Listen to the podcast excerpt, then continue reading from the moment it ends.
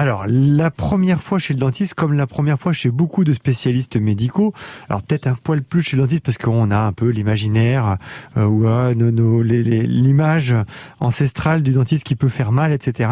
Alors oui, ça peut ne pas être agréable, oui, ça peut être inquiétant, mais je pense que déjà, il faut tout simplement commencer par dédramatiser euh, le rendez-vous général chez le dentiste.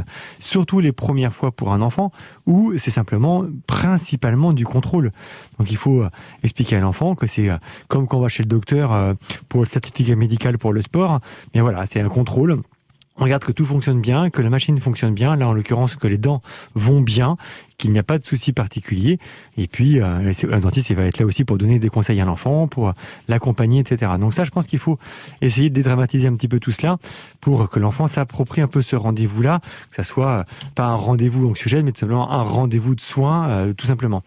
Euh, et puis faire part de nos expériences. Voilà, effectivement, on peut aussi raconter à nos enfants que nous-mêmes, on a pu avoir peur par certains moments et qu'au final, on s'en fait une montagne de, petites choses qui peuvent être finalement assez simples à gérer. Et donc faire le pareil un petit peu sur plein d'autres rendez-vous euh, médicaux.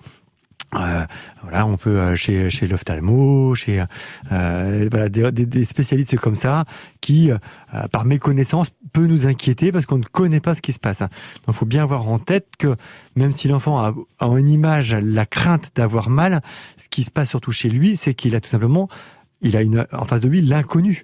Et l'inconnu, par définition, fait peur, inquiète. Je ne sais pas ce qui va se passer, je ne sais pas comment ça va se passer, combien de temps ça va durer. Est-ce qu'il va me toucher? Est-ce qu'il va me faire mal? Est-ce comment il va le faire? Est-ce qu'il va me parler? Est-ce qu'il va être gentil? Est-ce qu'il va être méchant? Etc. Donc euh, voilà, un peu désacraliser un peu tous ces fantasmes que l'enfant peut avoir et euh, bah, un peu euh, remettre un petit peu les choses à leur place, tout simplement. Et ça reste une visite de contrôle, surtout les premiers temps.